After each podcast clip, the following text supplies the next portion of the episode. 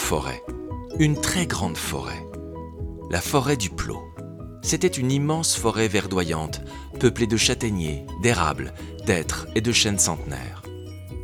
Dame Nature y était généreuse. Chaque plante, chaque insecte, chaque animal avait de quoi boire et manger en abondance. Et Dame Nature protégeait les habitants de la forêt du Plot en les faisant vivre loin, très loin des hommes, tellement loin qu'ils ne se croisaient presque jamais. Les animaux y vivaient en paix et en harmonie, et la vie régnait dans un équilibre parfait. Et c'est là que vit Martin le Marcassin.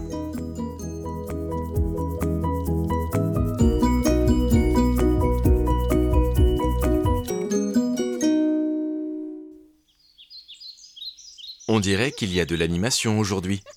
Mais oui, des jeunes animaux jouent à un, deux, trois soleils.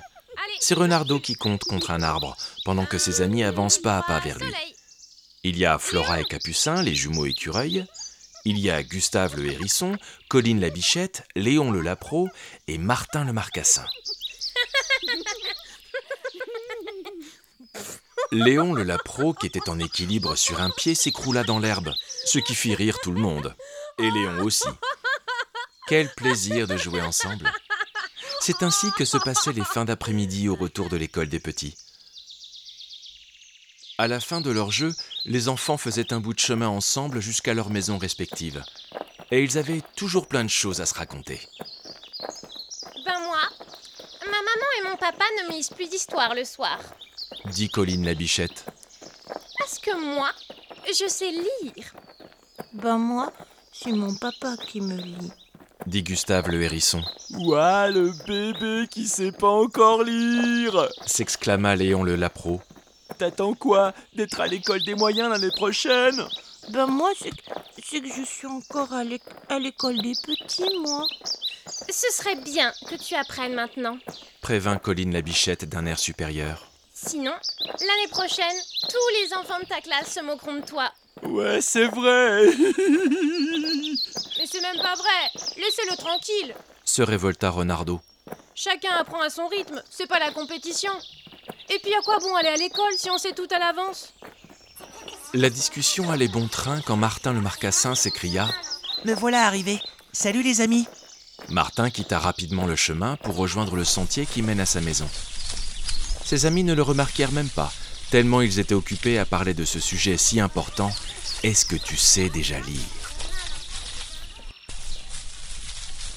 Martin était bien content d'arriver chez lui, car il ne voulait surtout pas se retrouver obligé de répondre à cette question. Martin vivait dans une grande maison entourée d'un jardin. Il y vivait heureux avec sa maman, son papa et ses quatre frères et sœurs. Alexandre, Capucine, Lolo et Billy, sa petite sœur.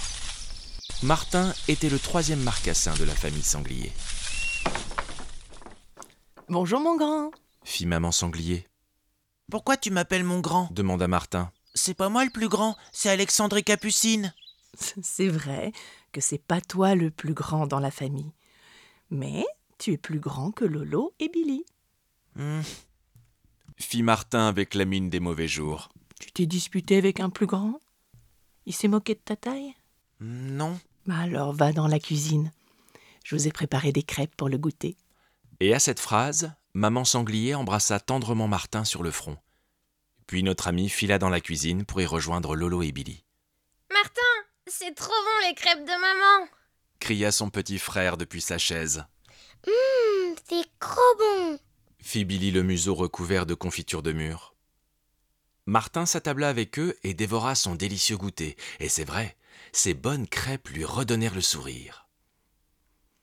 Une fois leur goûter avalé, Martin, Lolo et Billy débarrassèrent la table avant d'aller jouer dans le jardin. Dehors, ils croisèrent Alexandre et Capucine qui revenaient de l'école des grands. Maman a fait des crêpes pour le goûter, on vous en a gardé. Fit Martin à ses aînés. Chouette. Martin les suivit. Capucine, après ton goûter, tu peux m'apprendre à lire? Euh, j'ai des devoirs à faire. Un autre jour. Martin regarda Capucine et Alexandre s'engouffrer dans la cuisine, un peu déçu. Martin, viens, on joue au ballon. Ouais. soupira Martin. Le soir, à la fin du repas, Martin fut le dernier à quitter la table. Il était dans ses pensées. Alors, Martin, tu ne finis pas ton assiette? Demanda papa sanglier. Non, j'ai pas très faim. Ah, voilà ce que c'est quand on mange trop de crêpes au goûter. Dit maman sanglier amusée. Chérie, tu peux vider son assiette. Bien sûr Et papa sanglier avala ce qu'il restait dans l'assiette de Martin. Celui-ci regarda son papa se régaler et se lécher les babines. Puis, quand il eut fini, Papa, Hmm. tu peux m'apprendre à lire? Maintenant? Bah, c'est que j'ai la vaisselle à faire, moi. Maman, tu peux m'apprendre à lire? Ah non, pas à cette heure-ci. Maintenant, pour toi et tes frères et sœurs, c'est les dents, un pipi et au lit. Martin était déçu. Personne ne voulait lui apprendre à lire. Il dut se résoudre à obéir aux ordres de ses parents et rejoindre les autres à la salle de bain. Les cinq enfants de la famille Sanglier dormaient dans une seule et unique chambre où chacun avait son lit. D'ordinaire, maman Sanglier lisait une histoire à Martin et aux deux petits, pendant que les deux grands lisaient leurs livres de leur côté. Martin adorait ce moment partagé.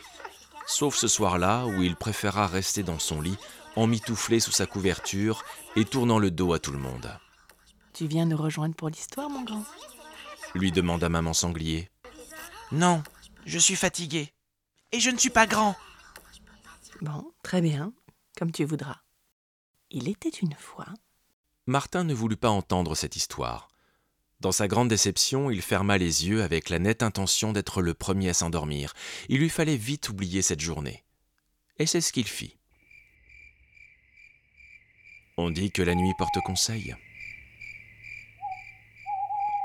Et le lendemain matin, à son réveil, Martin eut une idée géniale. Et ce qui était encore plus génial, c'est qu'on était samedi et qu'il n'y avait pas d'école aujourd'hui. Dès qu'il eut pris son petit déjeuner, il informa sa maman qu'il allait faire une promenade. D'accord, mais ne va pas trop loin. hein. Et, et, et sois de retour à midi. Merci, maman. Martin referma le portail du jardin derrière lui. Et il courut en direction d'une adresse qu'il connaissait bien.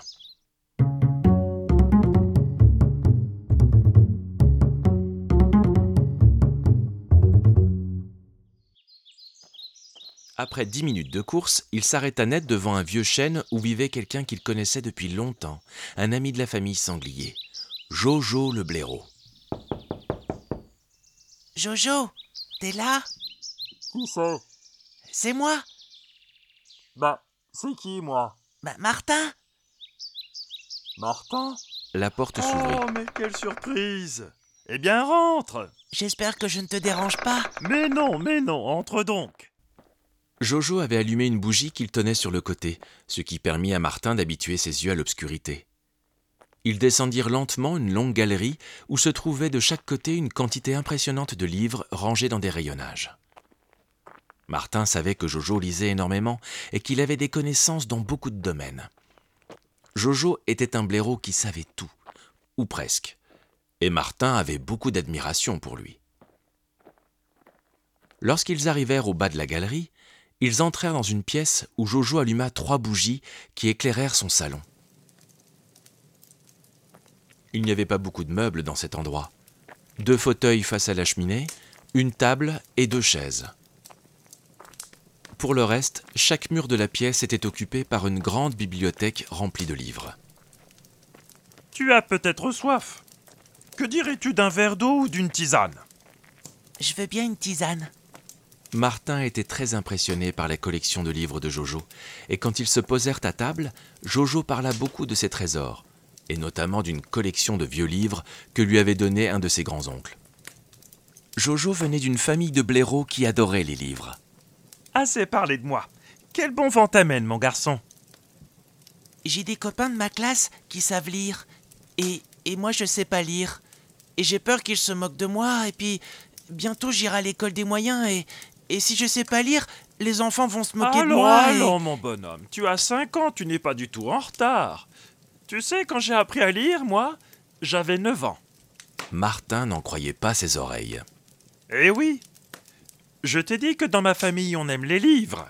Et mes parents m'ont laissé prendre mon temps. Ils m'ont laissé jouer autant que je voulais jusqu'à ce que je sois prêt à mettre les jeux un peu de côté pour m'intéresser à la lecture et à l'écriture. Et quand j'ai découvert tous les trésors qu'il y a dans les livres, je me suis dit que c'était aussi bien que de jouer dehors. Est-ce que tu peux m'apprendre à lire? Jojo regarda Martin avec bienveillance. Est-ce que tu veux apprendre à lire pour faire plaisir à tes copains qui savent lire Ou pour te faire plaisir à toi? C'est quoi le plus important pour toi? Martin réfléchit un court instant. Ben, c'est pour moi quand même. Et puis quand j'ai vu tous tes livres, je me suis demandé ce qu'il pouvait y avoir dedans. En voilà une belle réponse. C'est ce que je voulais entendre. Que tu sois curieux d'apprendre, Martin. Jojo alla chercher un livre dans une de ses bibliothèques et le déposa sur la table sous les yeux de Martin. Sur la couverture, Martin vit des dessins d'animaux, d'arbres, de plantes ou des objets de la maison avec des choses écrites dessus en lettres dorées. C'est grâce à ce livre que j'ai appris à lire. C'est écrit alphabet. C'est là où on range toutes les lettres, tu vois Et on va commencer par la première lettre, la lettre A. Tu as vu sa forme? Elle ressemble au toit de ta maison. Et c'est ainsi que chaque samedi matin, Martin alla chez Jojo le blaireau pour apprendre à lire. Et surtout, pour aimer à apprendre.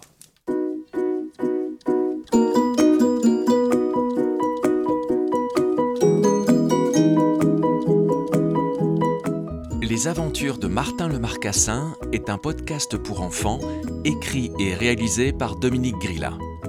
Avec les voix de Claire Abrahamian, Marin Bichy, Mathilde Mellero et Isée.